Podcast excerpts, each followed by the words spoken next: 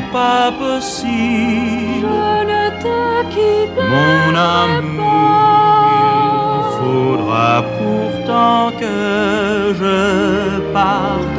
Tu sauras que moi, je ne pense qu'à toi, mais je sais que toi, tu m'attendras.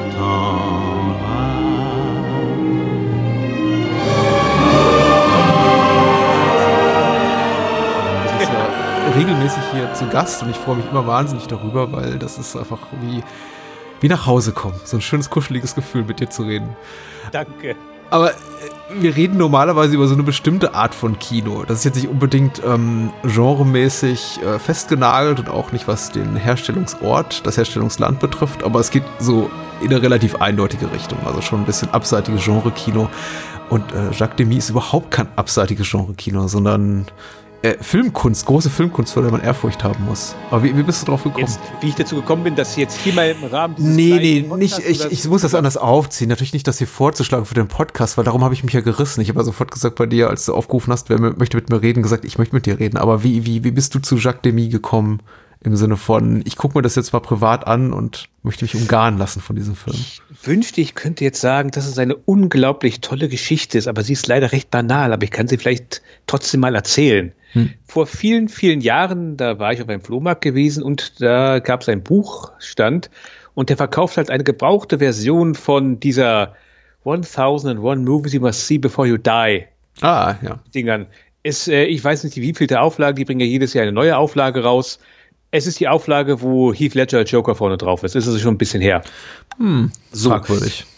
Ja, und ähm, irgendwann war ich dann mal, äh, hatte ich dann mal so diese spezielle Lust auf, ich würde gerne mal einen Film gucken aus den 60er Jahren und auch mal gerne was Französisches. Da hatten sie ja so Nouvelle Vague, bla bla bla, ihre Hochzeit, was bieten die denn da an? Ah, ein Musical von halt Jacques Demy, kenne ich ja gar nicht. Mhm, Catherine Deneuve, okay, ist ja auch nicht sonderlich falsch. Na, mal gucken. Dann halt bestellt. Damals noch diese Variante von vom Spiegel. Die hatten ja mal so eine Filmreihe gehabt. Wie? Jede, jede größere Publikation, glaube ich mal. Ja, Ja. okay, stimmt auch wiederum, aber die war, glaube ich, vom Spiegel gewesen tatsächlich. Wir sollten dankbar sein. Ich, also die einzige, ich, ich habe jetzt zwei Dominik Graf-Filme stehen, glaube ich, aus der SZ-Kinemathek. Die, die wäre ich, glaube ich, anderweitig gar nicht rangekommen. Ich habe einen Film von Jean-Pierre Melville, den gibt's ansonsten auch nirgendwo tatsächlich. Siehst du? Siehst du? Also, das war allerdings dann von der SZ gewesen. Na gut, jedenfalls halt den Film geholt und ich wusste halt echt so gar nichts darüber. Ich war zu Beginn ein bisschen irritiert, weil es ist ja kein typisches Musical, weil sie singen ja immer und deswegen muss ich halt ganz offen zugeben, es ist jetzt natürlich hart, ich als alter Himmelhund, der hier normalerweise mit den, mit den harten Sachen ankommt, hier Kioma, Ninja 3 und so weiter und so fort. Ich musste am Ende dann tatsächlich ein paar Tränchen wegdrücken und das passiert mir halt nicht mehr sonderlich häufig, weil mir der Film immens nahe gegangen ist. Danach allerdings, muss ich zugeben, war Jacques Demy wieder so ein bisschen raus aus meinem Dunstkreis. Also es war danach nicht, dass ich gesagt hätte, gut, jetzt aber alles gucken von dem, weil ganz ehrlich gesagt, so wirklich verfügbar war sein Werk zu dem Zeitpunkt jetzt auch nicht, hatte ich so festgestellt. Ja. Dann irgendwann allerdings letztes Jahr, als dann Tarantinos Once Upon a Time in Hollywood rauskam, da hatte Tarantino, das ist ja gerne so seine, seine Gewohnheit, so eine Filmliste rausgebracht. Ja. Und unter anderem hat er halt auf irgendeinem Sony Streaming Service halt auch eine kleine Filmreihe, die er kuratiert hatte. Ist ja nichts Besonderes, der kuratiert ja ständig irgendwas. Aber da war halt Model Shop dabei gewesen. Und Model Shop war halt Jacques Demy. Und ich erinnerte mich an Jacques Demy. Und dann muss ich halt erstmal überall suchen. Der Film war auch eigentlich nirgendwo greifbar. Ähm, natürlich habe ich den Film dann irgendwo gesehen. Natürlich legal, wie man das so macht. Und Ja. Habe dann den Film geguckt und stellte halt fest, ähm, der ist eigentlich ganz gut. Und in irgendein, ich greife schon ein bisschen voraus. An irgendeiner Stelle guckt dann ja die Hauptdarstellerin von Model Shop in so eine Art Bildband hinein, wo sie so ein bisschen ihre, sag schon, ihre Vergangenheit passieren lässt. Und daran sieht man dann einen Charakter aus, die Regenschuhe von Charbot. Ich beschäftigte mich weiter mit Jacques Demy und dann war es natürlich sehr, sehr schön, dass Crit- Criterion halt eine Box rausgebracht hatte, wo halt fünf essentielle Werke drin gewesen sind. Das hatte ich mir dann halt bestellt. Allerdings war in dieser Box dann leider Model Shop nicht dabei gewesen. Ja. Glücklicherweise wenn Criterion irgendwas nicht hinbekommt, dann kommt ums Eck dann irgendwann Arrow angelaufen und die haben dann Model Shop rausgebracht. Mhm. Und damit habe ich jetzt halt quasi sein Hauptwerk hier bei mir zu Hause. Und das ist jetzt die Geschichte von mir und Jacques Demy. Und ich stellte dann halt irgendwann fest, dass es im deutschsprachigen Raum, was war ich, es gibt bislang einen Podcast zu, die, zu den Regenschirmen. Es gibt zwei. Es gibt zwei, fallen mir schon. Aber es ist in Ordnung. Ist absolut okay. Man kann gar nicht oft genug über den Film reden. Aber halt Jacques Demy als solches, aber das ist eigentlich auch das einzige Werk, über das wirklich geredet wird. Ansonsten habe ich nichts davon gesehen. Und deswegen habe ich mir gedacht, meine Güte, über diesen guten Mann würde ich gerne mal ein bisschen reden. Und habe dann halt auf Twitter einen Aufruf gestartet und du bist dankenswerterweise sofort, aber sofort ums Ecke gekommen und hast gesagt. Achso, du, du wolltest jetzt sagen, ins offene Messer gelaufen. das ja. nicht, nein. Äh, die entsprechenden Kolleginnen, die äh, über äh, Regenschirme von Cherbourg schon gesprochen haben, sollten uns auch nicht beleidigt sein. Ich ähm, äh, verlinke entsprechend in den Show Notes. Ich bin auf jeden Fall sehr glücklich drüber, weil äh, ich hatte Regenschirme von Cherbourg ewig nicht gesehen. Ewig. Meine Erinnerung ist komplett diffus bezüglich dieses Films. Und ähm, als ich dann las, ja, da gibt es eben auch noch so quasi äh, die, die, die eigene Filmografie von Jacques Demy betreffend, so Querbezüge zu anderen, zu früheren und späteren Werken, hat mich das wirklich gleich fasziniert. Und mhm. äh, so ist dann eben auch Model Shop geworden. Und ich bin auch sehr dankbar dafür, weil Model Shop habe ich auch zum ersten Mal gesehen. Und ich kann nicht, kann nicht behaupten, um auch, auch ich ein bisschen vorwegzugreifen, dass mich Model Shop auch annähernd nur so begeistert hat wie Regenschirme von Cherbourg. Aber es ist ein sehr, sehr lohnender Film. Und ich habe ein, zwei Mal an Tarantino und also einmal davon auch ganz spezifisch an Once Upon a Time in Hollywood denken müssen, als ich den Film sah. Ich habe aber nicht eins und eins zusammengezählt, in, so weit gehend, dass ich danach sagte, ah, eindeutiger Einfluss. Ähm, du erwähnst es jetzt gerade, ein netter Letterboxd-User hat mich auch schon drauf gestoßen, dass Tarantino das wohl auch ganz offiziell gemacht hat. Sonst hätte ich wahrscheinlich gesagt, aha, guck mal, wieder geschickt geklaut. Also alles gut, Herr Tarantino. Mhm. Alles ordentlich. Aber wir können vielleicht auf die inhaltlichen Bezüge vom Model Shop zu, zum Tarantino-Film noch eingehen später. Jo. Lass uns mal mit den Cherbourg-Regenschirmen starten. Jo, klar. Und äh, lass uns vermutlich in den nächsten äh, 30, 45 Minuten sehr viel schwärmen, während uns die wunderschöne Musik von Michel Legrand noch in den Ohren klingt. Ja, ich habe auch geweint. Ich habe wirklich, also das ist, äh, ich, ich weine ja gerne beim Filme gucken. Ich habe daraus jetzt auch nie ein Geheimnis gemacht. Ich, ich, ich, bin da so ein alter Softie und wenn mich was trifft, wie eben dieser Film, dann, dann fließt dann auch gleich in Strömen. Also die letzten fünf Minuten sind, ähm, oh, die gingen mir echt nahe. Das war, hm. Wer nicht komplett innerlich tot ist, der, der sitzt zumindest da und seufzt, oder? Ja, ich glaube schon. Also ich bin jetzt auch mal, ich habe mal so geguckt, wie die allgemeine Rezeption ist des Films und das äh, schwankt schon zwischen ähm, mittelgroßem und sehr großem Enthusiasmus, aber da gibt es so ein paar, paar tote Menschen dazwischen, wie Reiko Burchardt von vom Moviepilot, der dem Ganze zwei Sterne gibt bei Letterboxd und ja, den das offenbar nicht bewegt. Also, ich war da abgesehen von, Entschuldigung, Reiko, das war nicht böse gemeint. Äh, abgesehen von solchen Menschen, glaube ich, trifft er die meisten doch sehr, weil, also selbst wenn man sagt, das ist nicht mein, mein Genre und es ist irritierend, dass die Leute eben nicht sprechen, sondern singen, ist das Ganze einfach so, so liebenswert und auch so, so kompakt in seiner Erzählweise. Der Film geht ja wirklich nicht lang mit 90 Minuten. Die Figuren so sympathisch und herzallerliebst und die Inszenierung so toll. Ich, ich kann mir kaum vorstellen, dass ein dieser Film nicht zumindest minimal packt. Wie du sagst, und ein großen Teil davon ist ja, ich bin jetzt mal ganz, ich, das klingt jetzt vermutlich sehr alt, altmannmäßig jetzt. Ja, ein sind großer wir ja Teil, auch. Ja, ein großer Teil davon ist allerdings auch vor allen Dingen Catherine Deneuve, Catherine mhm. Deneuve zuzurechnen. Also ganz ehrlich, ich sag's mal so, wenn auf Wikipedia jetzt irgendeiner oder in irgendeinem Lexikon jemand sagen würde, wir bräuchten ein Bild für, für Schönheit, ja. dann, dann irgendein Bild aus dem Film von ihr. Ganz simpel. Ja. Ganz, ganz simpel gesagt, ähm, das, wie gesagt, das klingt jetzt sehr irgendwie, aha, der alte Typ, ne? Der, der schwärmt über junge Frauen. Aber was soll ich sagen? Ich, Catherine Deneuve, das war, glaube ich, eine ihrer allerersten Rollen. Die ist in diesem Film so wunderschön und so verdammt herzig. Ich mhm. will die die ganze Zeit nur echt in den Arm nehmen, wenn die Scheiße dann irgendwann so richtig anfängt, für sie schlecht zu werden. Ja, wir sind ja auch mit äh, Katrin Deneuve aufgewachsen. Wir sind ja eben, da, also wir sind ja ältere Herren, weil wir eben auch schon ein bisschen länger mit diesen Filmen und mit diesen Schauspielerinnen auch leben. Deswegen ist es ja auch vollkommen legitim. Ich war auch als, als, als elfjähriger Piefke total verliebt in Claudia Cardinale. Ich glaube, ich habe das auch ein, zwei Mal schon erwähnt im Rahmen dieses Podcasts. Und irgendwann, also eine Zeit lang war die sehr viel älter als ich und ich guckte äh, Spiel mir das Lied vom Toto war. Ah. Und mittlerweile ist es eben so, dass sie sehr viel jünger ist damals als ich, so in ihrem Filmbild. Puh, und eben puh. ähnlich wie Katrin Deneuve.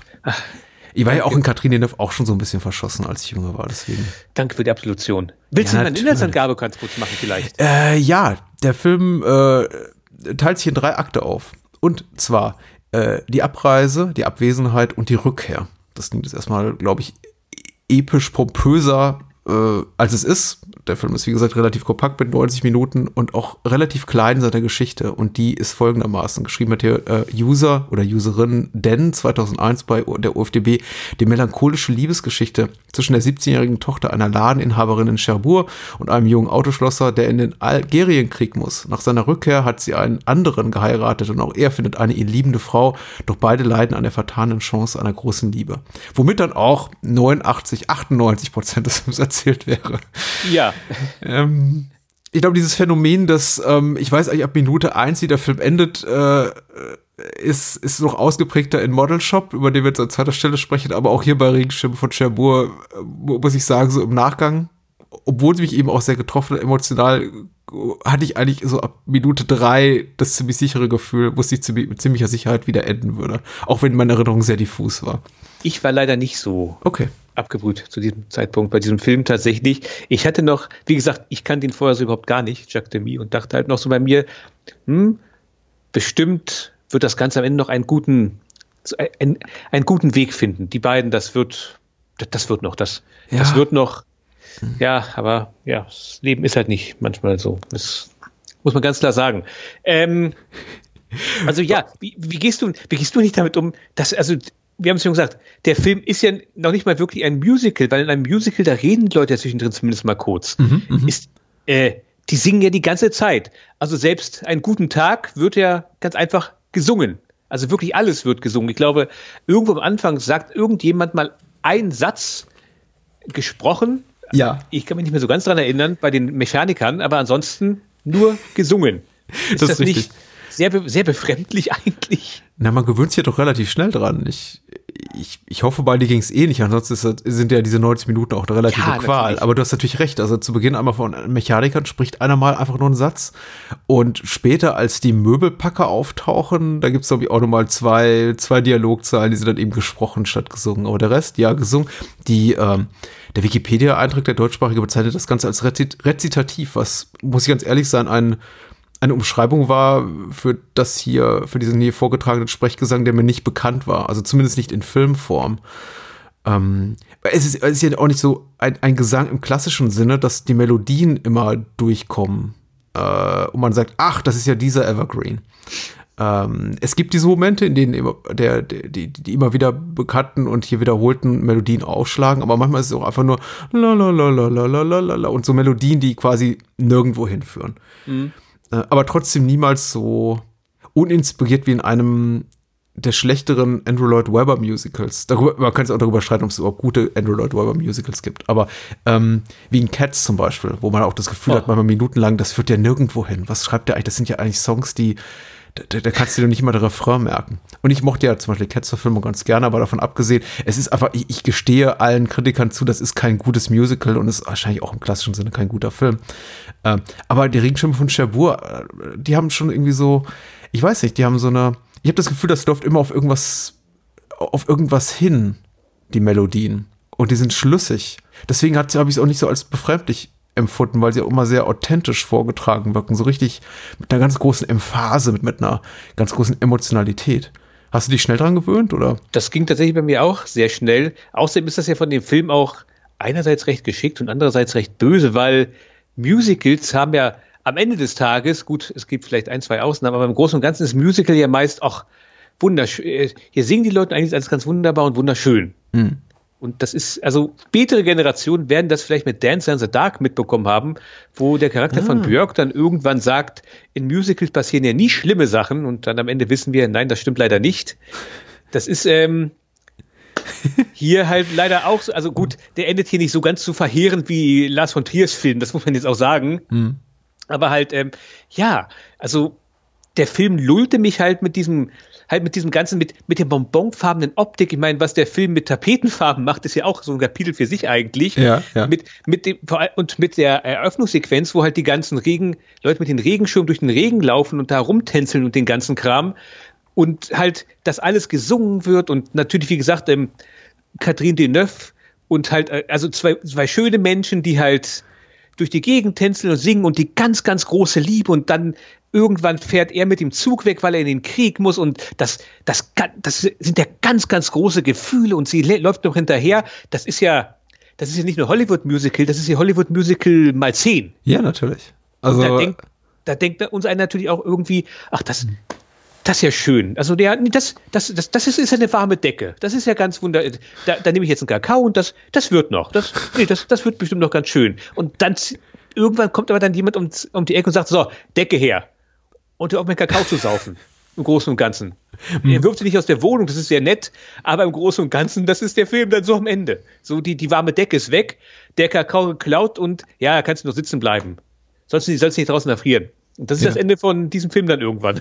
Mhm. Ich wollte zu den Songs auch sagen, für mich fühlt sich das Ganze eben auch, die Tatsache, dass die eben immer singen, diesen Sprechgesang machen, nicht so perfunktorisch an wie in vielen mittelmäßigen Musicals, weil wo ich öfter mal das Gefühl habe, ah, okay, jetzt wurde einfach fünf oder zehn Minuten lang nicht gesungen, sondern nur gesprochen, jetzt muss er wieder ein Song her, auch wenn er vielleicht nur mittelmäßig ist, ähm, weil sie eben niemals damit aufhören. Das ist, äh, das hat eben auch durchaus, also es fühlt sich weniger irritierend an für den Fall, dass uns jetzt Menschen zuhören, die sagen, ja, ich mag eigentlich Musicals eh nicht und wenn jetzt irgendwie nur gesungen wird, ist es ja noch schlimmer.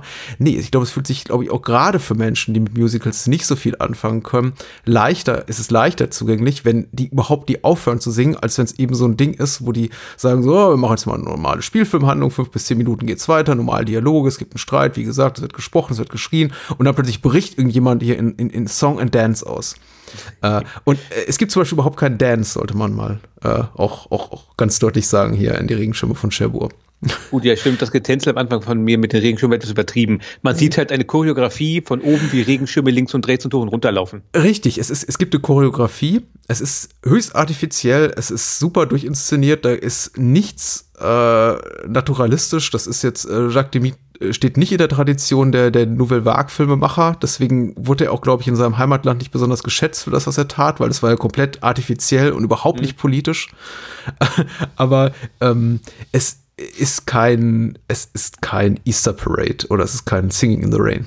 Wenn man Sagen wir mal so, die ersten beiden Filme waren noch so ein bisschen in Nouvelle Vague, ja, also die, ja. über die sprechen wir jetzt nicht so wirklich, aber halt, ähm, da hatte er wohl sogar noch mehr oder minder Unterstützung von Godard bekommen. Mhm aber halt dann im dritten Film jetzt hier von ihm, die Regenschirme von Chabot, da war er dann halt vorbei mit Herrn Realismus und äh, Godard, der alte Kommunist, konnte sich mit dem ganzen Kitsch in Anführungszeichen jetzt hier auch nicht so wirklich anfreunden.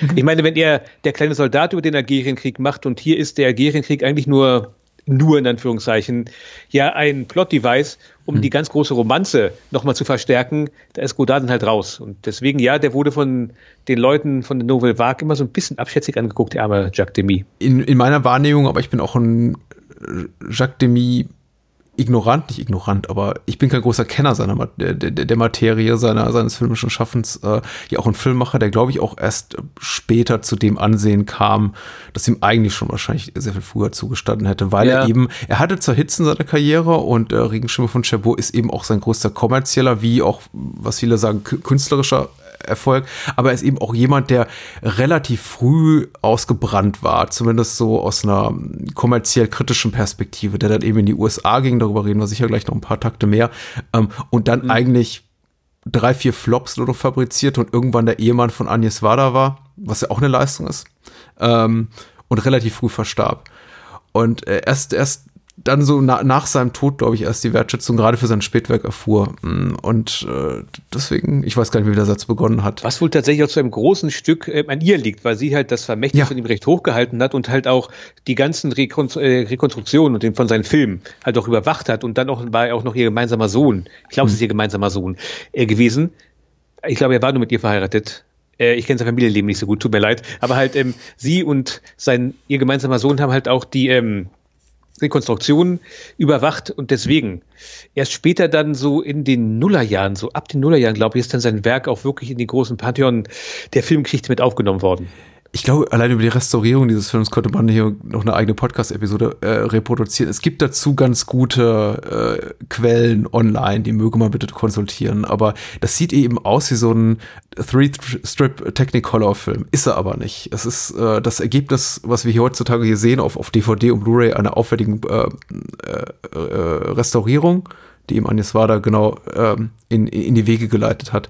Und er sieht eben wunder, wunder, wunderschön aus. Also er strahlt wirklich so in so leuchtenden Farben wie Anno dazu mal irgendwie in 50er Jahre Hollywood-Musical. Also es sieht auch aus wie ein, wie ein Hollywood-Musical.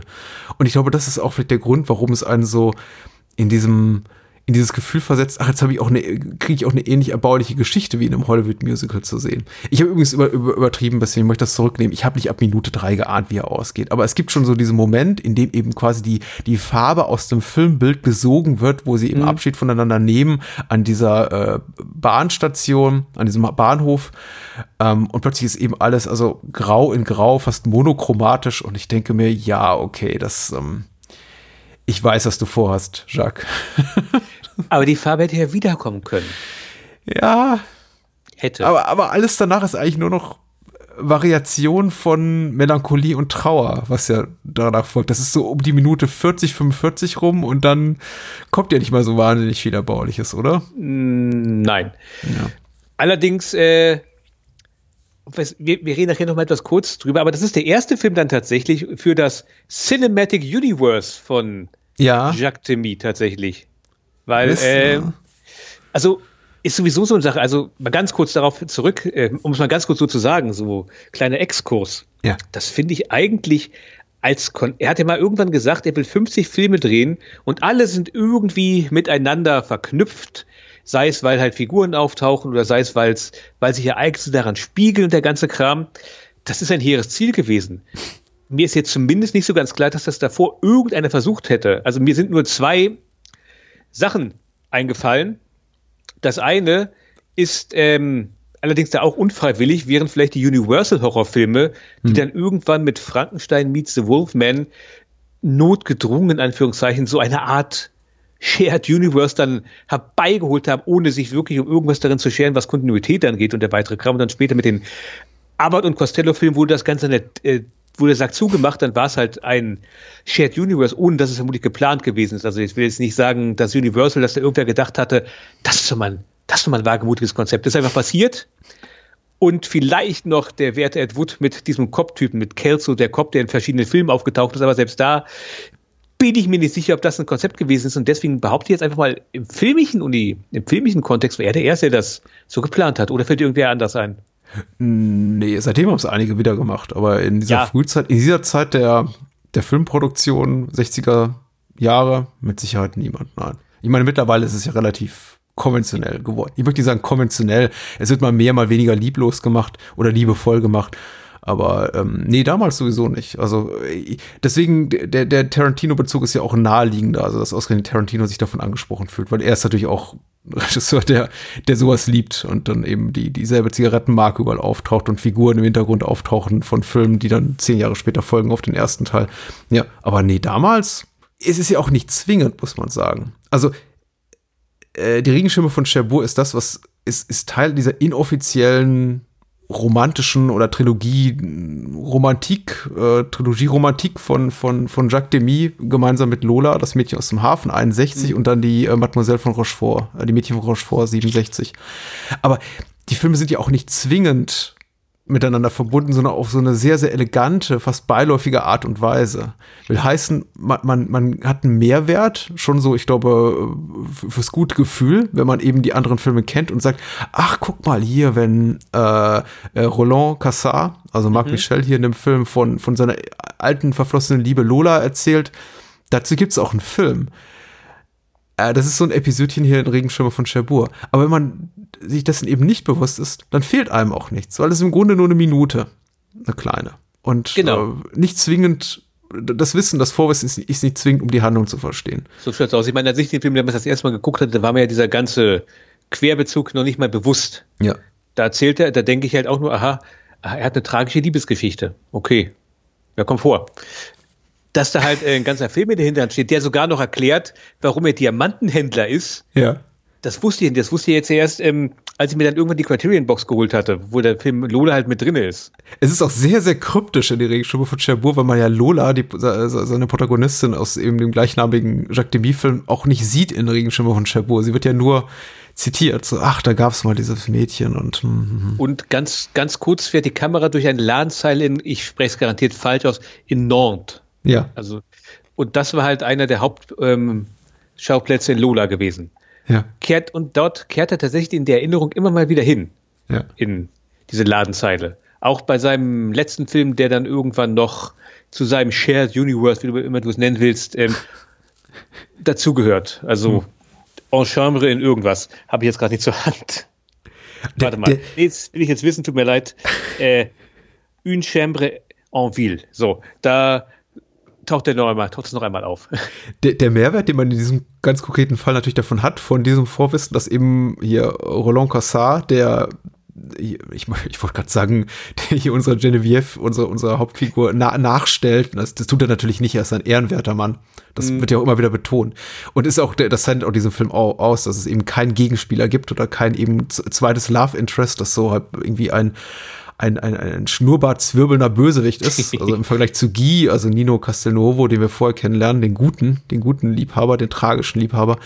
Ähm, das zeitet den Film ja eben auch aus. Und äh, wenn man eben um Lola weiß, ist das natürlich, verleiht das natürlich auch ihm eine ganz neue figürliche, charakterformende Ebene, die wir so gar nicht haben, wenn man sich eben das nicht bewusst ist, dass er vorher quasi einen eigenen Film hatte, bei dem er eine der, der tragenden Figuren war. So ist er eben auch nur der, so ist er eben, was heißt nur, er ist der Typ, der in die Handlung kommt äh, und quasi, ja, konkurriert mit unserem Protagonisten um Genevieve. Ähm, und wir sind uns dessen nicht so bewusst, dass er eben auch eine tragische Liebesgeschichte hinter sich hat, dass er eben auch eine, eine, eine gebrochene Figur ist.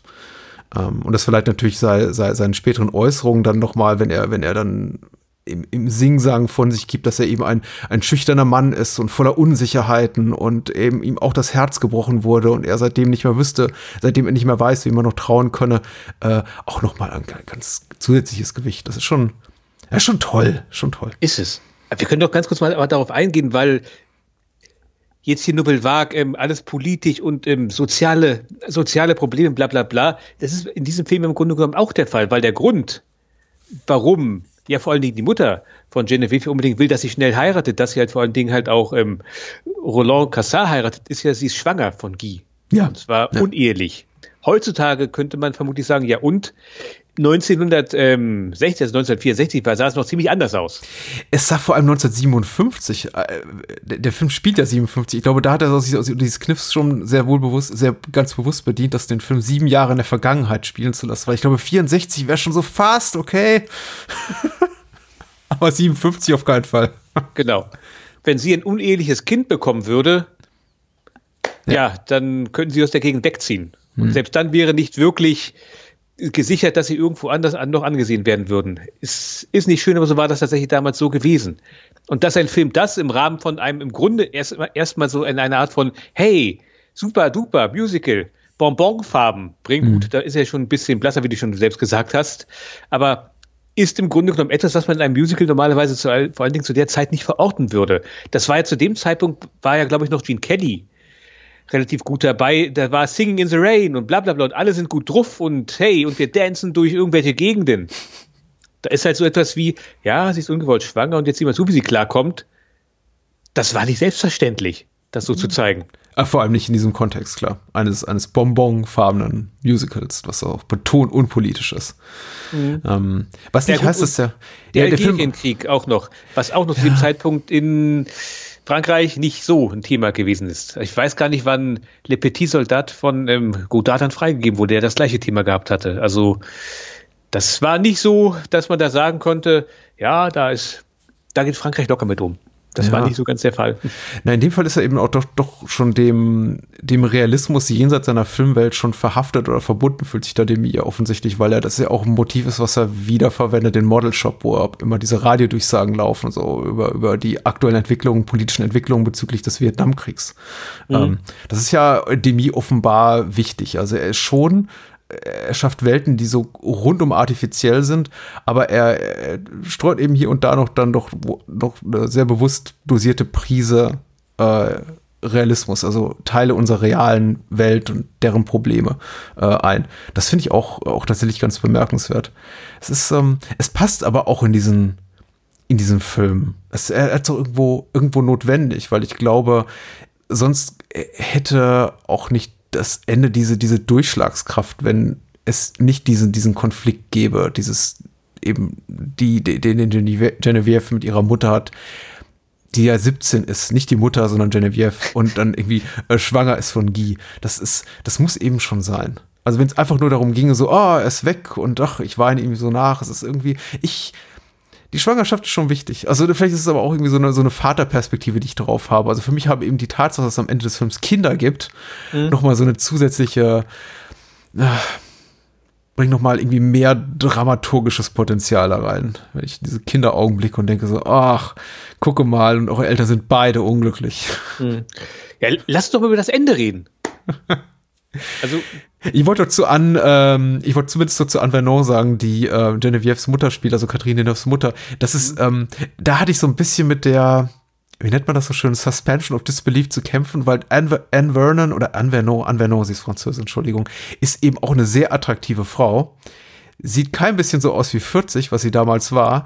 Und sie als Genevieves Mutter es war für mich so ein bisschen so, als sie eben sagt, als sie ihre Tochter dafür rügt, dass sie eigentlich zu jung ist, um über Heirat nachzudenken, dachte ich mir die ganze Zeit so, ja, du siehst, du bist vielleicht zehn Jahre älter, oder? Und es ist auch so, also sie sind, ich glaube, 19 Jahre auseinander, die beiden. Also sie hat wäre Katrin denn auf ihre echte Tochter, hätte sie sie auch im Teenageralter bekommen. Das ist eben der, der, der Fluch und Segen davon, heute alles nachgucken zu können. Also vielleicht hätte ich das damals. Ich sollte mich reinwaschen davon. So. Ähm, das Ende, ja. Sehr tragisch. Denn das, das Tragische an der Sache ist ja also, die, ähm, das erste Drittel von Die Regenschirm von Chabot ist das, was wir eigentlich vom, ja, von der, von der großen Liebe erwarten, und das letzte Drittel ist dann eigentlich, also im Grunde genommen die letzten fünf bis zehn Minuten ist das, was dann am Ende halt rumkommt. Das sind dann meist halt so leider Kompromisse.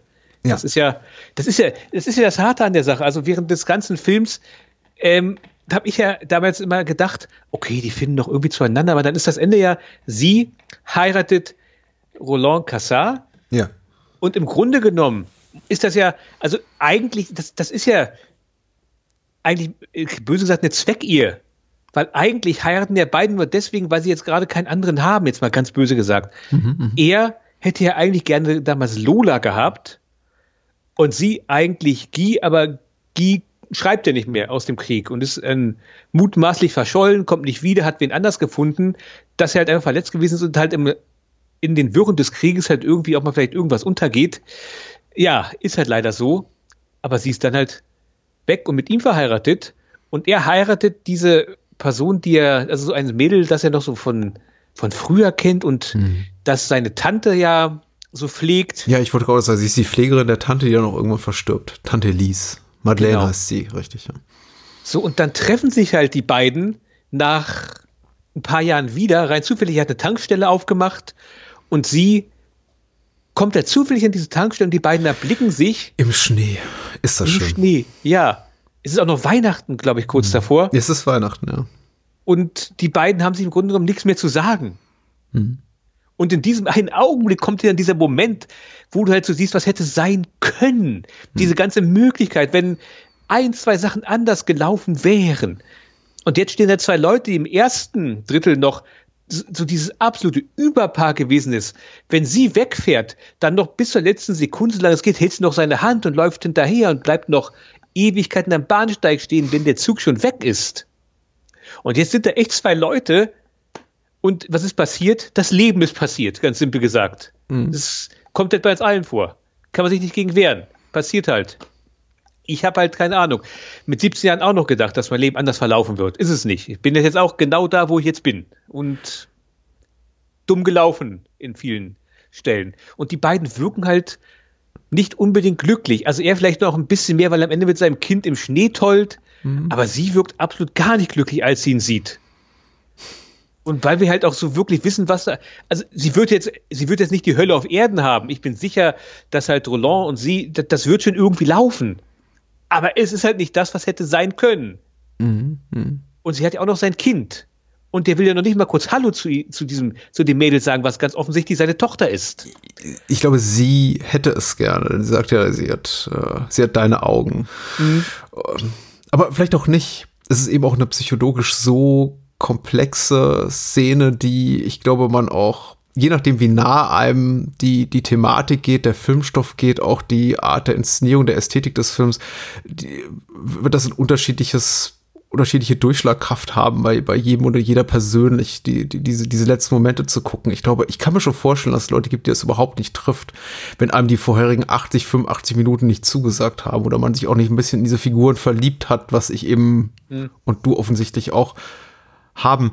Aber äh, weil es wird sehr wenig gesagt, während der Film zuvor 90 Prozent der Spielzeit darin besteht, jede noch so kleine Gefühlsregung in singende, wohlklingende Worte zu verpacken und äh, jedes Zipperlein besungen wird mit einer ganzen Strophe, sind, besteht eben die letzten Minuten wirklich nur daraus, das Allernötigste zu sagen und sich gar nicht zu öffnen. Und es bleibt komplett Zuschauerinnen und Zuschauern überlassen, zu beurteilen, was in den Figuren vor sich geht.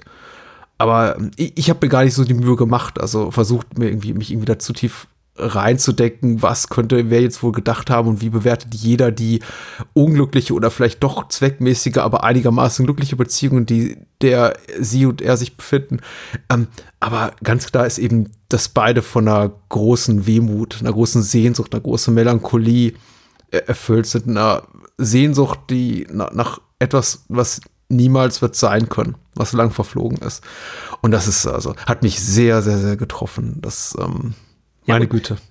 Sie, sie, guckt ja auch noch mal ganz kurz so zurück hm. mit diesem traurigen, aber irgendwie doch irgendwie gleichgültigen Blick und er auch. Ich meine, sein Gesicht ist ja sogar noch irgendwie härter. Also ja, er bittet sie zu gehen dann noch irgendwann. Ja. Relativ bald. Und sein Gesicht, also zumindest ich hatte so das Gefühl, als wenn er traurig ist, aber gleichzeitig auch komplett dicht macht, als wenn nein, sorry, gebe ich mir jetzt nicht. Vielleicht gibt er ja auch unterschwellig die Schuld, dass sie irgendwann nicht mehr. Er kam aus dem Krieg zurück und er und sie war weg, beziehungsweise schon unter der Haube ja. und so weiter und so fort.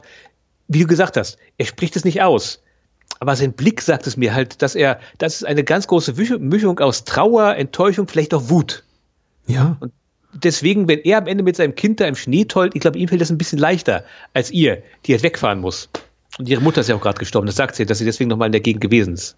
Ja, vielleicht gehört auch so ein bisschen die eigene Lebenserfahrung dazu. Deswegen, ich möchte jetzt nicht irgendwie eine psychologische Kaffeesatzleserei machen, dafür bin ich auch nicht qualifiziert, aber vielleicht ist es tatsächlich auch deswegen, vielleicht ist es auch kein Film für junge Menschen, die bestimmte Lebenserfahrungen noch nicht gemacht haben. Das kann man ja, mhm. muss, ja muss ja keine Beziehung sein, das kann auch durchaus jetzt ein äh, verwandtschaftliches Verhältnis sein oder eine sehr, sehr tiefgehende Freundschaft, aber Sachen, die einfach irgendwann zu Ende gehen und man hat nicht selber Einfluss darauf. Sachen werden einem weggenommen durch die Umstände oder weil die andere Person das Gegenüber, der Gegenüber, die Gegenüber sagt, ich möchte einfach nicht mehr, das war's und du selber bleibst einfach mit diesem Gefühl der Leere zurück, dieses was und ich, was, was soll ich jetzt machen? Mhm. Ähm, und es gibt eben, der, der normale Weg damit umzugehen, ist eben das, was Guy macht und das, was Genevieve macht, das nämlich irgendwann einfach, glaube ich, sich mit dem abzufinden und zu arrangieren und es vielleicht auch irgendwann lieben zu lernen, was einem bleibt und sich mit eben neuen Lebenssituationen zu arrangieren. Trotzdem ist man dann natürlich, wenn man wieder konfrontiert wird mit etwas, was man vielleicht insgeheim vermisst, komplett aufgeschmissen, damit umzugehen und artikulieren zu können, wie man sich fühlt. Und das bringt eben dieser Film in dieser fast, ich möchte nicht sagen, die Szene ist wortlos, weil sie reden ja schon miteinander oder sie singen ja schon miteinander. Aber das bringt diese Szene unglaublich gut auf den Punkt, diese, diese Hilflosigkeit einfach in der Situation. Weil einerseits trägt, tragen natürlich beide noch diese Sehnsucht nach etwas in sich, was hätte sein können. Andererseits sind sich beide eben glaube ich, auch sehr wohl bewusst, weil sie sind erwachsene Menschen. Das spielt sieben Jahre später, also der Film beginnt 57 und endet in der Jetztzeit, in der damaligen Jetztzeit, sind sich beide schon einfach aufgrund auch der, der, der weiteren Lebenserfahrung und der familiären Situation, der sie sich befinden, bewusst, dass das einfach nicht sein kann und auch nicht sein darf und auch nicht sein sollte. Dass es schon gut ist da, wo sie sind. Und das alles, was ich jetzt in, glaube ich, sechs Minuten oder fünf Minuten gesagt habe, passiert in dem Film in ein oder zwei. Und das ist die ja. Kunst des Films. Und deswegen ist auch Jacques Demy ein großer Künstler und ich bin es nicht. Deswegen rede ich nur im Mikrofon. Wunderbar gesagt. Besser hätte ich es aber gar nicht sagen können. Also im Großen und Ganzen kann man doch ganz einfach mal sagen, wenn der ganze Film gesungen wird und am Ende wird es nur noch relativ wenig, die Zeit des Gesangs ist einfach vorbei. Ich meine, die einzige Person, die mhm. da so richtig ja, zwei zusammenhängende, richtig so schöne Strophen sind, ist der Typ, der kurz reinkommt und halt fragt, ja, was soll ich jetzt tanken? Ja. Während die beiden sich ja halt größtenteils anschweigen, nur noch so ganz kurze Sätze heraus singen. Ja, das ist auch so ein tolles dramaturgisches Element, dieses, diese komplette Banalität dieser Situation, dieses Szenarios, dass da zwei Figuren stehen, also Genevieve und Guy, die sich alles sagen wollen und nichts sagen können und dann kommt eben der mhm. Tankwart rein und sagt so, ja, super oder Diesel? Ja. Mich hat's, ich meine, ich, vielleicht, ich war damals halt auch an einem Punkt in meinem Leben, wo ich jetzt sowieso mal wieder so ein bisschen, ich meine, ich bin ja ständig aus diversen Gründen, in so einer selbstreflexiven Phase ständig, mhm. halt über mein Leben an sich. Also mich, ähm, mich erwischt das jedes Mal. Also ich gucke den Film jetzt nicht jede Woche. Ich habe den Film jetzt insgesamt dreimal gesehen und mich jedenfalls, ähm, für mich ist das ein Schlag absolut in die Magengrube. Dieses ja. halt irgendwie, ja, es hätte so viele Möglichkeiten gegeben, das Leben, aber das Leben ist halt manchmal ein Arsch. Ja. Ganz simpel gesagt. Ja. Da kriegst du halt nicht, keine Ahnung, den vollmundigen, aus dem Meer gefangenen Lachs aufgetücht, sondern, keine Ahnung, ein Schlemmerfilet von Iglo. Sehr schön. Das, so kann man es auch auf den Punkt bringen. Oder, äh, ich glaube, so ein Austausch, den, von dem ich denke, der, der bringt es auch ganz gut auf den Punkt, ist das, was Guy und Madeleine zueinander sagen. Relativ gegen Ende des Films ist, ähm, äh, als er sie fragt, bist du, bist du glücklich? Und sie antwortet, ich bin nicht unglücklich. Ja. Das ist im Grunde der Film in a nutshell, wie man so schön ja. sagt. Und das sind am Ende eben alle. Und äh, das ist, das ist eben auch einfach so.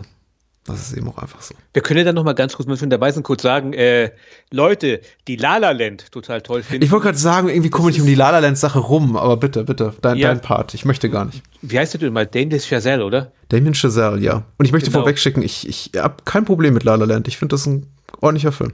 Ich habe ihn damals auch gesehen und ich fand ihn auch okay. Aber als dann das Ende vor allen Dingen kam von La La Land, dachte ich damals auch so, das kennst du irgendwo her.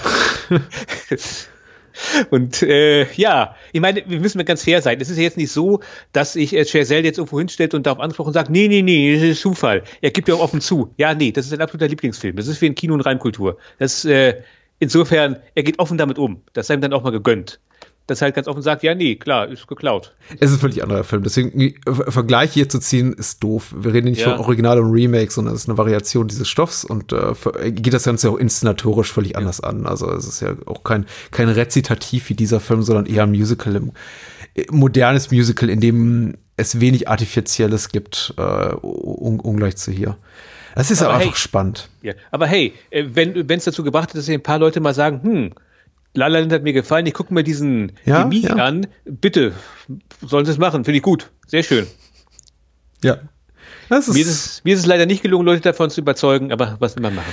Vielleicht schafft es diese Podcast-Folge. Hm, wir sollten über Model Shop reden. Model Shop ist nicht äh, Teil dieser romantischen Trilogie. Aber es, auch es er hat inhaltliche Bezüge zu diesem Film. Sagen wir mal, er ist der Epilog davon. Ja, so könnte man es sagen. Mhm.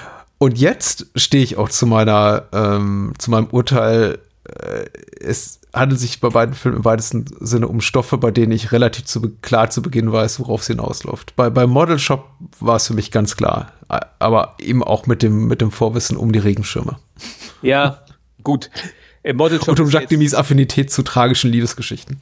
Ja, also davor hat er ja hier noch gemacht, ich spreche es wieder falsch aus, Le Demoiselle de Rochefort. Ja, genau. Ich habe vorhin Mademoiselle de Rochefort gesagt, ja. Noch ganz kurz dazu. Ich habe ihn vor kurzem gesehen.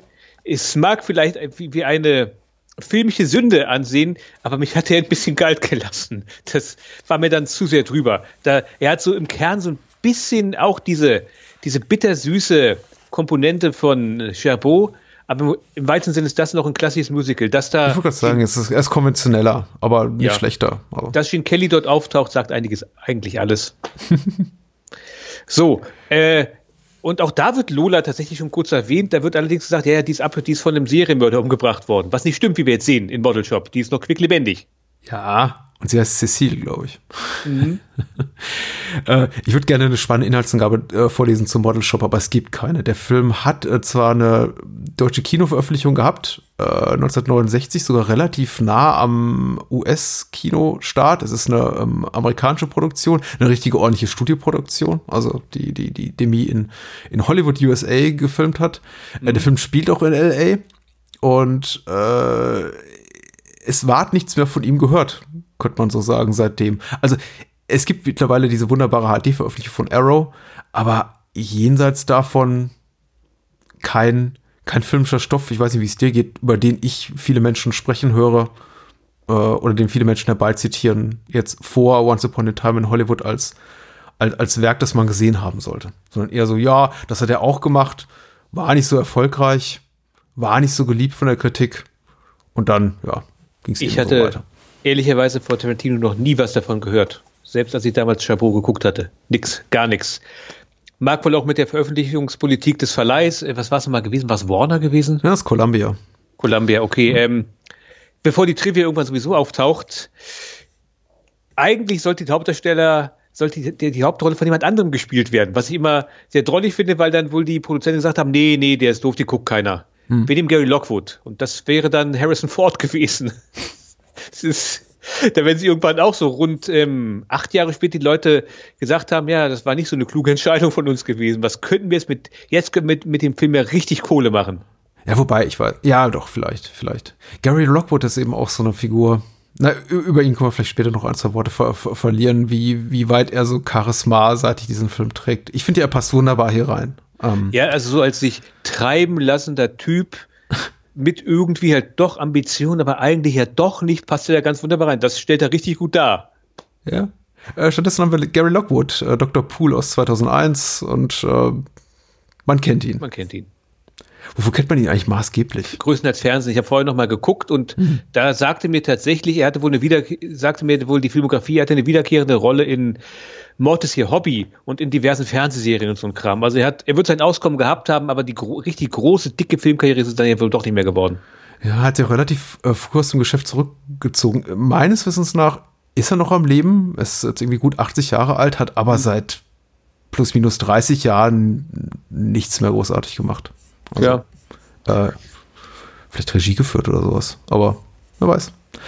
Ähm, Model Shop heißt das äh, das Topmodell in Deutschland? Das, Foto, das Fotomodell, das Fotomodell sagt mir hier das, die IMDb.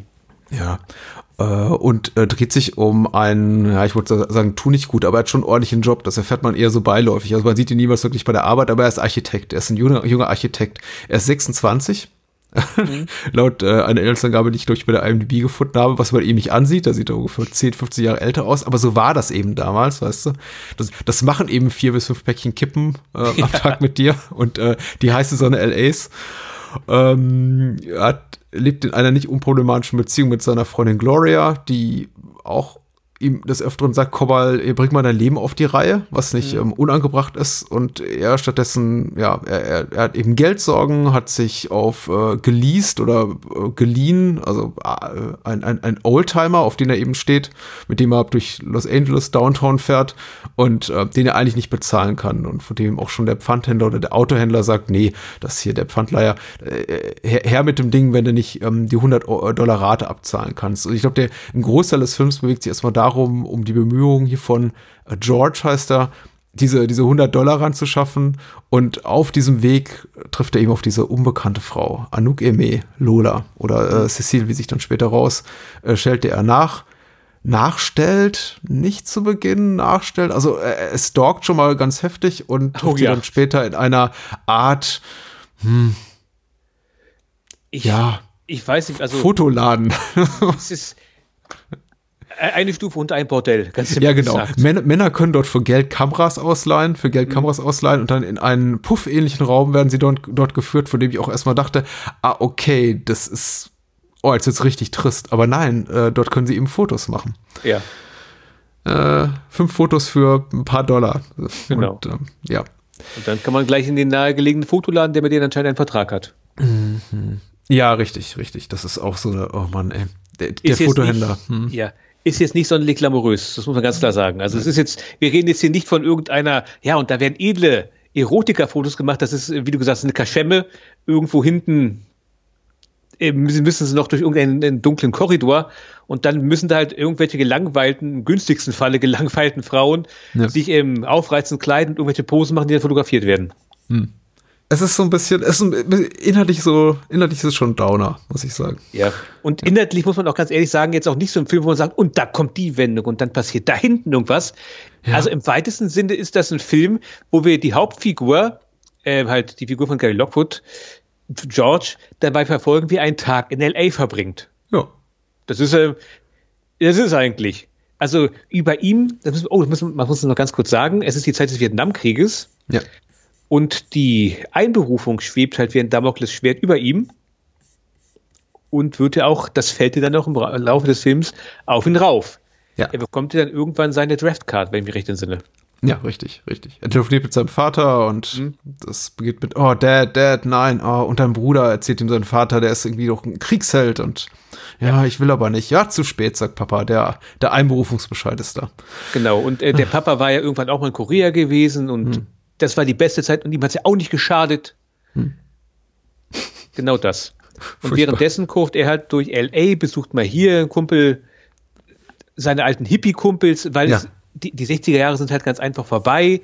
Also, wo fangen wir an?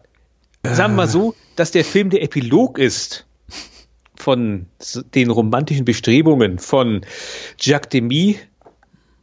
Das ist ganz einfach, also der Lola, womit damals der ganze Kampf angefangen hat, das, das war trotz allem noch ein relativ hoffnungsvoller Film gewesen. Und das jetzt hier ist wohl der Film, der dich rauswirft aus den 60ern und sagt, ja, nee, vergiss es. Sommer der Liebe ist vorbei. Jetzt werd halt erwachsen, auch wenn es dir nicht gefällt. Oder du wirst halt reingezwungen und es wird trotzdem, wird alles scheiße. Ja, ja. Ja, Das, äh, das fröhliche Rumlungern in den Tag hinein, vergiss es hier. Seine Hippie-Kumpels, der eine macht jetzt auch schon, beginnt langsam eine Karriere als Musiker, wo auch schon der Manager da rumhängt und eben sagt, ja, hier hast ja. du, hast, also hier hast du noch hier die 100 Dollar, die er dann ja verjuckst für diesen Modeljob. ich meine, es ist auch der Sänger von der Band Spirit, die auch den, den Soundtrack komponiert haben. Möglich. Musikalisch bin ich komplett bei ihm raus. Nee, das ist, er ist auch eher eine triste Figur. Er ist eher so der Typ, den man kennt aus irgendwelchen Slacker-Kifferfilmen, der dann im Klavier sitzt und, oh, Dude, ja, klar, komm, komm zu hier, ich leih dir was. Und Hier in dem Film ist halt schlicht und ergreifend die Aussage, ja, die 60er Jahre, die werden jetzt gerade kommerzialisiert. Also euer, euer Hippie-Kram, der ist halt gut, da kann man Platten mitverkaufen. Hm. So. Dann ähm, das Auto, ja, wir müssen ja mal ganz kurz sagen, die Gegend, wo er wohnt, Hm. ohne Auto bist du ja auch aufgeschmissen. Also wenn das, da ist ja nichts. er Der lebt neben so einer Ölpumpe da. Genau. Äh, in, ja, in den Suburbs. Also au- noch außerhalb der Suburbs, irgendwie außerhalb von Los Angeles, irgendwo im, auf dem Acker. Ja, genau. Dann hat er dann noch seine anderen, seine, seine Kumpels, die diese, die diese Zeitung rausbringen, was es da ist. Die auch da rumhängen, die alle Glück, die alle größtenteils Glück haben, dass sie halt ganz offensichtlich bei der Verlosung für die Draftcards ähm, rausgeflogen sind oder sie halt vielleicht irgendwelche Gebrechen oder Tricks haben. Er hat's halt nicht. Hm. Er muss halt hier hingehen, aber das ist auch mehr oder minder so die letzten Übersprengsel des großen Aktivis Aktivismus der 60er Jahre, dass die halt da in ihrem dämlichen Laden rumhängen und irgendwelche Flugblätter drucken, die Ja. eigentlich, die leider auch nichts bringen, auch auf dem Gebiet zappenduster. Und währenddessen fährt er halt durch die Gegend in der stillen Hoffnung, na, vielleicht habe ich ja Glück und der Cage geht an mir vorbei, aber am Ende des Films ist ja, hat der, kriegt er ja voll eingeschenkt. Es gibt ja, Ja. nichts bei ihm, was klappt, so, um schon mal vorzugreifen. Am Ende ist er im Grunde genommen die traurigste Wurst unter Gottes weiter Erde.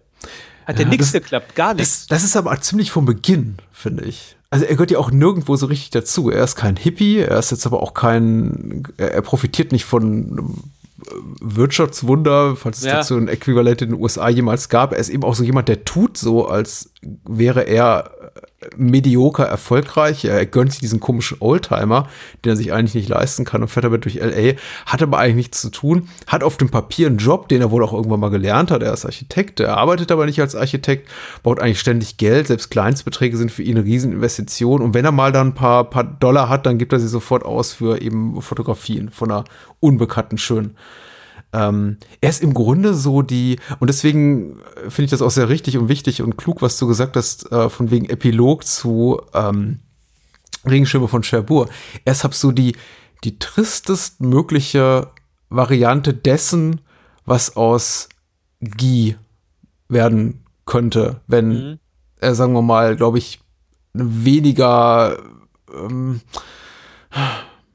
weniger integre und äh, ihn gerade rückende Partnerin gehabt hätte als Madeleine und vielleicht auch noch ein Kind an seiner Seite. Er ist eben Ja. auch jemand, dem hätte man mal vor, vor fünf Jahren schon sagen müssen, weißt du, versuch's doch wenigstens. Es ist nicht, ich, ich bin auch, jetzt mal persönlich auf mich bezogen, ich bin auch kein Karrierist und jemand, der immer wusste in seinem Leben, wo es hingeht und so. Aber er ist eben auch jemand, der hat das, der er ist jemand, der, der, der kultiviert dieses, Nichtstun, dieses äh, hedonistische, auch so bis zum, bis zum Exzess. Der sich, er ist jemand, der sich immer noch im Recht fühlt, auch wenn er vollkommen offensichtlich, vielleicht sogar für ihn selbst, er im Unrecht ist. Und alles, was ihm Gloria zu Beginn sagt, so von wegen so, vielleicht solltest du auch mal ein bisschen Geld verdienen und vielleicht auch mal irgendwie vor 12 Uhr mittags aufstehen und vielleicht nicht einen äh, Oldtimer anzahlen, für den du dir nicht mal die erste Rate leisten kannst.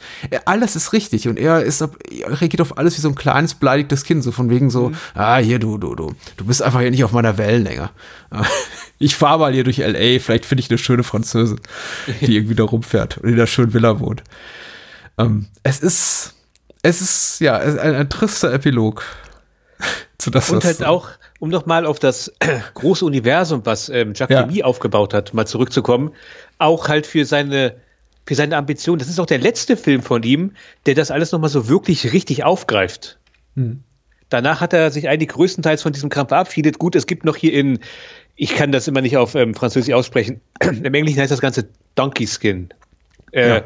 Da gibt es noch eine Spiegelung zu den äh, Mädels aus Rochefort mit den beiden Hauptfiguren. Aber ansonsten, was halt so diese Figuren angeht, die immer überall herumlaufen, war halt, war es halt dann rum in Une Chambre in Ville. Da gibt es nochmal den Namen von einer Figur, die in Loda mitspielt, an eine Wand geschrieben. Das war es dann aber auch schon. Und hier erfährst du halt alles. Also so irgendwann ist er dann bei ihr zu Hause. Also George in der in der Wohnung von Cecile, aka Ja. Lola, und dann holt sie ja dann so ein Bildband heraus und erzählt halt den ganzen Kram, wie ihr Leben gelaufen ist. Dann erfährst du erst einmal, dass der Mann, um den sie alles größtenteils gedreht hat in Lola, deswegen ist sie ja nicht ähm, mit der Hauptfigur, mit der Nebenfigur, also mit Roland zusammengekommen, weil sie hatte sie die ganze Zeit auf den Vater ihres Kindes gewartet, ein Amerikaner, einen Soldaten, und der ist tot, der ist in Vietnam gefallen. ja. Dann erfährst du außerdem auch noch, dass er davor sowieso durchgebrannt war mit einer Frau. Und zwar mit einer Figur, die wir aus einem anderen Film von ihm kennen, nämlich aus, in Deutschland hieß das Ganze die blonde Sünderin, sehe ich gerade. Äh, Im Original, oh Gott, Le Bête des Angers. Das ist eine Spielerin gewesen, die dort von Jean Moreau gespielt worden ist, mit der ist er ja durchgebrannt, bevor er in Vietnam dann irgendwann gefallen ist du erfährst halt auch, dass ihre ganzen tollen Pläne in Amerika sind den Bach runtergegangen. Die hockt jetzt ja da ganz alleine, auch ohne Geld, in dieser dämlichen Fotobutze. Und du erfährst ja noch mal ganz kurz, dass sie irgendwann mal halt auch hier ähm, Roland gehabt hatte, dass er sie angemeldet hat. Du siehst ja auch ein Foto von ihm halt da drinne. Ja, ja. Und damit wird echt komplett der Topf auf alles eigentlich raufgemacht, was dieses ganze geteilte Universum angeht von ihm. Das ist jetzt durch. Und allen geht es scheiße. Du weißt, also, ihr Mann ist tot, davor durchgebrannt. Was halt mit der Figur aus äh, Die blonde Sünderin passiert, das wissen wir jetzt halt nicht, aber vermutlich wird es auch nicht so gut gehen, weil das war eine passionierte, fast schon süchtige Spielerin, die wird auch nicht großartig groß geendet haben. Roland wissen wir, der hat halt Genevieve geheiratet. Äh, ja, er ist nicht unglücklich, wie wir vermutlich wissen, die wird so ähnlich gehen wie Genevieve. Und sie halt dort in L.A. Ja. Nur noch mit ihrem Sohn. Der Ja. allerdings ja halt auch schon in Frankreich mittlerweile ist. Ja. Völlig allein in einem, in einem fremden Land. Aber für sie gibt es noch eine Perspektive. Ich meine, wir wissen ja nicht, was aus ihr letztendlich wird. Also die, die bittere Pointe für George ist ja tatsächlich, dass ähm, er sich auf eine, die Möglichkeit einer gemeinsamen Zukunft mit äh, Cecile, aka Lola, freut oder das zumindest in Erwägung zieht, wobei wir ihm als, als, als Zuschauer in wissen, dass das keine Perspektive hat. Er ist so ein Tu nicht Ja. gut. Das würde wahrscheinlich eine Woche gut oder schlecht gehen und dann auch wieder vorbei sein. Und insofern, so tragisch das Ende ist, wenn wir dann erfahren, dass sie schon abgeflogen ist, schon abgereist ist, als er eben sagt, komm, ich pack meine Sachen und komm bei dir vorbei, nachdem er eben äh, gefühlte drei Minuten vorher von Gloria, seiner eigentlichen Freundin, verlassen wurde für einen Mann, der sie beruflich eben weiterbringt. Ähm, das ist schon, ja, doppelt trist und dann doch irgendwie so in Bezug auf Lola fast schon eine Erleichterung, dass ich mir denke, so, ja, ich, ich weiß, De Deckel drauf, du hast schon recht und äh, Bonjour Tristesse und alles ist sehr, sehr äh, melancholisch, traurig und vielleicht fast schon fatalistisch zynisch, aber für Lola besteht so, also für Amu, äh, Anu Emek, äh, warte mal, Eme Anouk, Entschuldigung. Äh, die Figur, die sie spielt, besteht so ein bisschen Hoffnung vielleicht noch, dass sie die Kurve kriegt. Weil schlimmer kann es ja nicht sein, als irgendwie in einem Keller für Leute wie George posieren zu müssen, für, für drei Dollar. Naja, gut, sagen wir mal so, aber allerdings in Lola, da war sie frei heraus gewesen, äh, so eine Art Prostituierte. Ja. Also. Die Umgebung war so ein bisschen pittoresker, ja. Aber ja. du hast recht, natürlich, ja klar. Ob sie jetzt wirklich eine große Zukunft hat, sei mal hingestellt. Das ist ein bisschen schade für George tatsächlich, weil sie zumindest, es hätte noch die Hoffnung vielleicht gegeben, dass sie, also sie verdünnisiert sich ja sofort, nachdem sie dann das Geld von ihm auch bekommen hat. Ja. Ist ja nur nicht mehr, dass sie dann sagt, hier, ich habe eine Karte hinterlassen, die ist einfach weg. Ja, aber sie schafft sich eine Perspektive. Ich meine, klar ist das äh, yeah. von einem Pragmatismus getrieben, getrieben und Opportunismus, das, was sie mit George macht. Aber Sie macht es in die Hand. Ja, genau. Ja, wohingegen er ja am Ende nur noch da am Telefon steht und im Hintergrund siehst du, wie seine Karre gerade abgeschleppt wird. Ja, ja. Das ist ja, also wie gesagt, er ist am Ende die ärmste Wurst unter Gottes weiter Erde. Ja, es hat was Züge. Also für mich hat das Ende, in dem er am, am, Telefonapparat steht und eben von, von Gloria verlassen wurde und von Cecile verlassen wurde und von der Welt verlassen wurde und sein Auto nehmen sie jetzt auch noch und seine Freunde helfen ihm nicht. Das hat für mich fast schon so in dieser Düsternis, die das Ganze hat, fast schon so Züge einer schwarzen Komödie. Also für mich wirkte das fast schon es hatte fast für mich sowas, was so, so, schon so eine Art bitteren Humor, so, so, so, so ein Galgenhumor. Will auch heißen, hat mich nicht so getroffen wie das Ende von, von Cherbourg, nicht mal ansatzweise, weil eben auch George als Protagonist yeah. kein Sympathieträger ist. Man ist zwar dabei und ich habe sehr genossen, es ist ein fantastisch inszenierter Film. Du siehst Ecken von LA, das ist ganz toll und auch vor allem LA war vermutlich so, wie es wirklich ist im Alltag, nämlich eher, eher grau und betonig und äh, die Leute sind sehr, sehr oberflächlich und nett immer dabei, aber eben auch äh, wenig empathisch. Aber ähm, cool ist er nicht, ein cooler Typ ist er nicht und äh, das ist schon. Aber er wäre es gerne. Ja. Und ich glaube, er denkt sogar, er ist cool dieses ganze Unahnbare, ich sitze hinter meinem Auto und habe ein Gesichtsausdruck wie ein Stein. Ich bin halt. Er hat sowas Anmaßendes, er hat sowas, was, was, ähm, er ist so entitled, würde man, glaube ich, sagen, in so einem Internet-Kontext. Er denkt eben, er hat das, das, was er macht, auch alles äh, verdient. Und es ist ja. auch schon richtig so. Und die Leute, die da eben nicht, nicht mitschwimmen auf seiner Wellenlänge, die sind eben alle so ein bisschen, bisschen doof, weil sie es nicht kapieren. Mhm. Er ist ja auch, er, ist er sagt ja auch vollkommen selbstverständlich, er verzieht dabei ja überhaupt keine Miene, äh, als ähm, Cecile nicht mit ihm in die Kiste steigen will, sagt er irgendwie, ähm, you don't love me, you don't have to love me. Also das ist so, ähm, lass uns doch einfach hier, komm, ein bisschen Koitus, weil ähm, du kennst das ja, du hast ja anscheinend hier schon mehrere Verflossene gehabt und äh, er darf das, weil er ist im ja. Recht. Und am Ende kriegt er halt das, ja, die Quittung dafür. Ja, genau also wie du schon gesagt hast, dass ich am Ende da gesessen, ich habe auch nicht am Ende da gesessen und habe gedacht, ach Mensch, hm. der Arme, das tut mir echt leid. Sondern eher so, ja, selbst schuld. Hättest ja. du irgendwas machen können. Irgendwas. Es ist bitter. Es ist so ein. Es ist ein interessanter Film, weil ich mich danach doch. Der, der Film ging so vorbei und ich fühlte mich unglaublich gut unterhalten. Ähnlich wie ich mich auch bei. Ich, ich mochte ja auch Once Upon a Time in Hollywood sehr gerne und der dauert doppelt so lang und da passiert ähnlich wenig.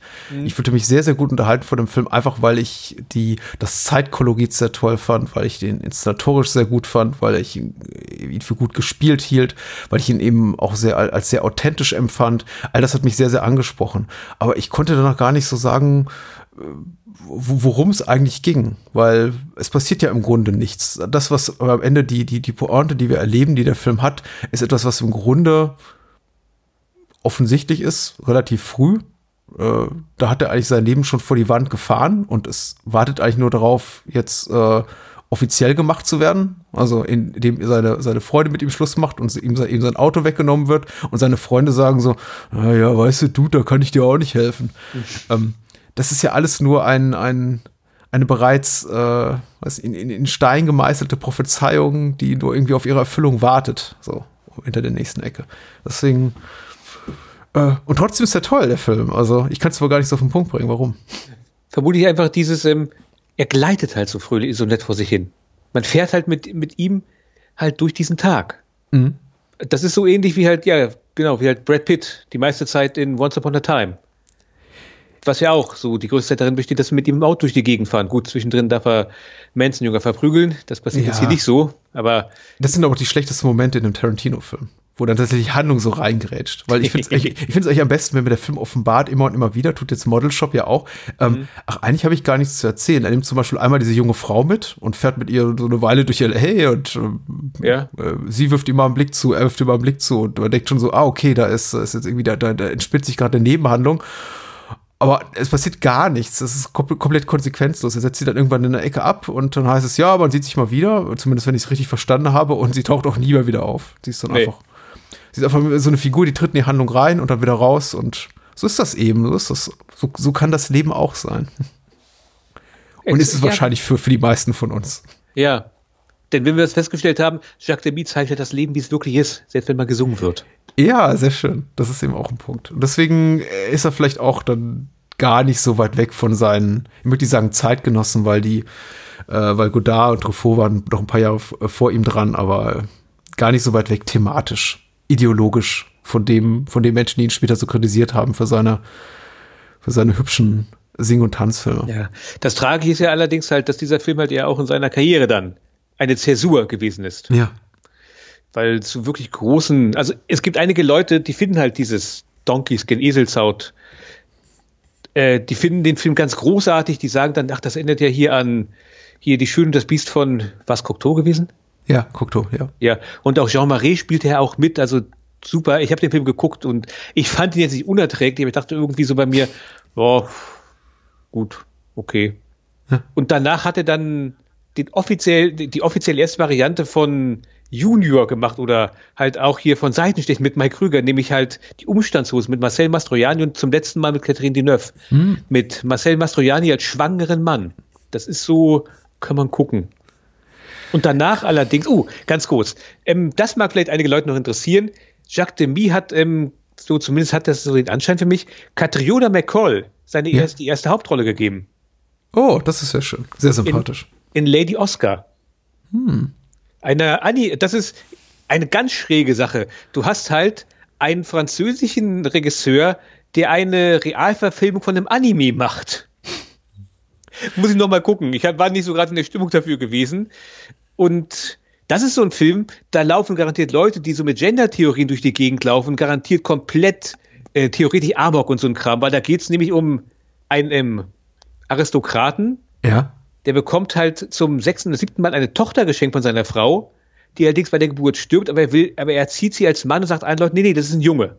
Aha, aha. Und dann kommt es halt irgendwann zur Revolution, Marie Antoinette und der ganze Kram, und dann ist halt diese Frau, die allerdings als Mann verkauft wird, und ist da halt in diesen ganzen Wirrungen gefangen. Ich bin sicher, der Film ist sehr interessant für Leute, die Gender-Theorie studieren oder halt äh, da bewandert sind. Ich bin sie jetzt nicht, ich könnte auch nur, ich würde garantiert völligen Kappes labern, aber für die Leute ist der Film garantiert interessant und man findet ihn recht leicht, muss man ganz klar zu sagen. Ich kenne das, ich kenne das Anime nur nam namentlich. Ich habe tatsächlich mhm. den Film auch nicht gesehen, aber jetzt habe ich plötzlich Bock drauf. Wie gesagt, Catriona McCall in ihrer ersten Hauptrolle. Wow. Das ist ja für, ist ja für Leute, die halt mit Fulti und so bewandert sind, garantiert nicht gänzlich uninteressant. Ich wollte gerade sagen, da haben wir doch irgendwie so im weitesten Sinne wieder so einen Brückenschlag über die Art von Unterhaltung, über die wir normalerweise hier sprechen. Ist ja. Ja, und halt, wie gesagt, danach wird es halt etwas zerfasert. Da gibt es Filme, die finde ich einfach nicht und die gibt es halt nur auf Französisch. Dann sind sie für mich leider relativ unergiebig, weil ich spreche die Sprache nicht. Hm. Une Chambre in Ville ist dann auch nochmal so ein Gnadenhammer. Wenn man so das sagen möchte, von mir ist ein Prequel zu all den anderen Filmen, weil der spielt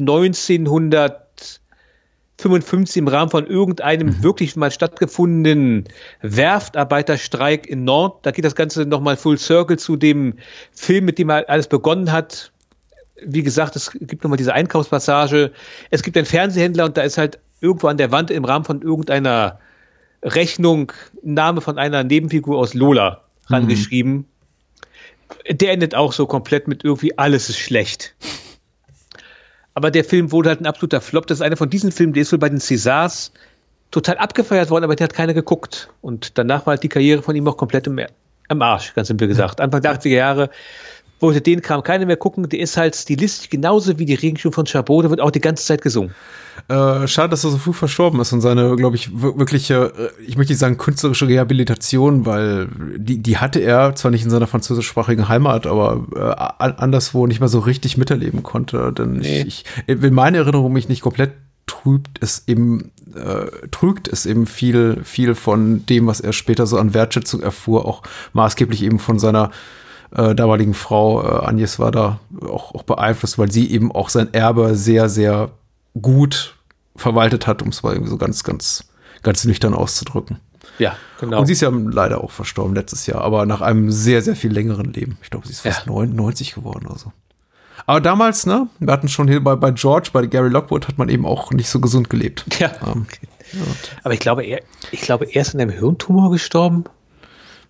Ich weiß es gerade. Bevor ich jetzt über sein Ableben äh, Theorien aufstelle, ich weiß es nicht. Es, Vielleicht es, es ist, nee, es ist, es ist ein bisschen merkwürdig. Also die, das, woran er offiziell gestorben ist, war ein, ein Hirntumor, wenn mich nicht alles trügt. Und äh, Agnes Wada hat in späteren Interviews, aber auch so erst in ihren letzten Lebensjahren gesagt, dass er eben an, an äh, AIDS äh, als Folge von HIV gestorben ist, weil er wohl eben auch einige Affären hatte. Also sie hatten, sie, sie führten eine offene Ehe und äh, sie hat sich dazu nie im Detail geäußert, aber erst an, erst an AIDS gestorben, sa- was dann- hatte sie in zwei der Interviews dann noch gesagt. Was dann, ohne es jetzt wirklich in die, in die Tiefe zu bringen, okay, weil das will ich jetzt auch nicht machen.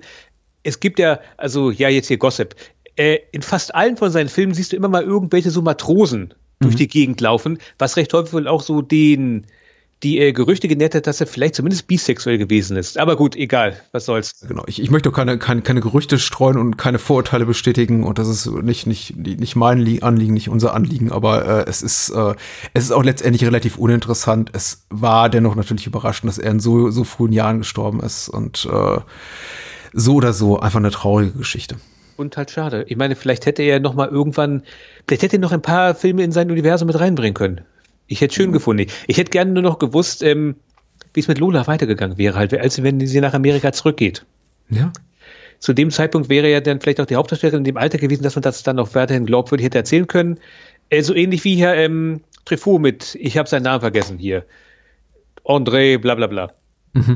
Der dann auch äh, diese Figur über ein Leben lang begleitet hat. Ich hätte es ganz nett gefunden, wenn Lola so der rote Faden gewesen wäre in seiner Karriere. Ist es ja im Grunde genommen auch so ein bisschen geworden, weil danach kam er dann gehen nichts mehr.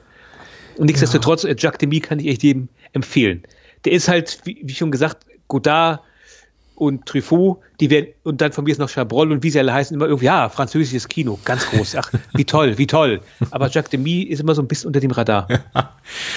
Ja, sollte man wieder entdecken. Das nächste Mal reden wir über Francis Weber und die ganzen äh, Depardieu, ihre Schafilme oder sowas. Ja, genau. Oder beim nächsten Mal wieder, keine Ahnung, der New York Ripper oder sowas in der Richtung, um Ja, mal wieder zu, so auf Linie zu kommen, ne? Genau. Ich danke dir ganz herzlich, André. Das war ganz, das war wunderbar. Liebe Menschen, guckt äh, Filme von Jacques Demy und wenn ihr das nicht möchtet oder keine Zeit habt oder sagt, ihr komm, darf doch auch gerne ein bisschen, ein bisschen schlockiger sein und unterhaltsamer, leichter, was ich nicht weiß, wie das gehen soll, aber da könnt ihr auch dem André zuhören. Und wo, Ja, wo beim- genau kann man das, lieber André? Überraschenderweise, ich habe vor kurzem mal wieder was aufgenommen. Ich muss es nur noch, nur noch schneiden. Das macht normalerweise wer anders. Mhm. Ich sehe mich jetzt also mit der äh, Herausforderung ähm, besehen, dass ich jetzt mal versuchen muss, da was zu schneiden. Mhm. Die nächste Ausgabe allerdings, das kann ich vielleicht sagen, da wird es um Canon-Films gehen. Es gibt dieses ungeschriebene Gesetz im Podcast, Gesetzbuch, wenn man gerade kein anderes Thema hat, redet man über Canon-Films. Er kündigt jetzt nichts an, was irgendwie zum Erscheinen dieser, dieser Folge hier schon kalter Kaffee ist, weil ich glaube, das wird eher so ein Weihnachtsding. Also. Ja, ja gut, okay, dann hört dann einfach mal da rein. Das ist eine ganz tolle Ausgabe geworden, da bin ich sicher. Ja, Wobei, wenn ich damals. mir gucke, wie meine Motivation ist, Sachen schneiden ist, vielleicht kommt der dann, kommt die Ausgabe dann doch noch nach der hier. Irgendwas mit Canon kommt demnächst. Ja, das war damals, 2020. Das Glora hier 2020. Mein Gott, wie werden wir es vermissen. Und ansonsten, ähm, ja, Trump ist noch am Leben, während wir das hier aufnehmen. Wer weiß. Also, heute, heute hat er sich Corona eingefangen, sagt er. ja, Ich, der mal, mal ja. gucken, wie, wie, wie, gut oder schlecht dieser Kommentar jetzt gerade altert. Ich höre das Ganze jetzt an, so in, in vier bis acht Wochen, wenn das hier rauskommt und dann, keine Ahnung, vielleicht. Ja. Und dann kommt raus, er hat- wollte nur das Beste für uns alle. Ansonsten allerdings mir gerne bei Letterboxd folgen. Ich freue mich über jede Person, die mir bei Letterboxd folgt, weil wenn, ehrlicherweise, da mache ich meinen meisten Filmschnackes und schreibe irgendwelche Reviews. Ganz Ja. gerne mal so. Äh, Kioma02, da findet man mich da. Genau, immer sehr lesenswert. André Wenzel oder Keoma02 bei Letterboxd und eben im Glotzcast anhören. Und äh, ich danke dir. Komm, komm ganz bald wieder. Das ist immer eine Freude. Immer gerne. Danke, dass ich hier sein durfte. Bis Bye, dann. bye. Adieu, wollte ich sagen. Adieu.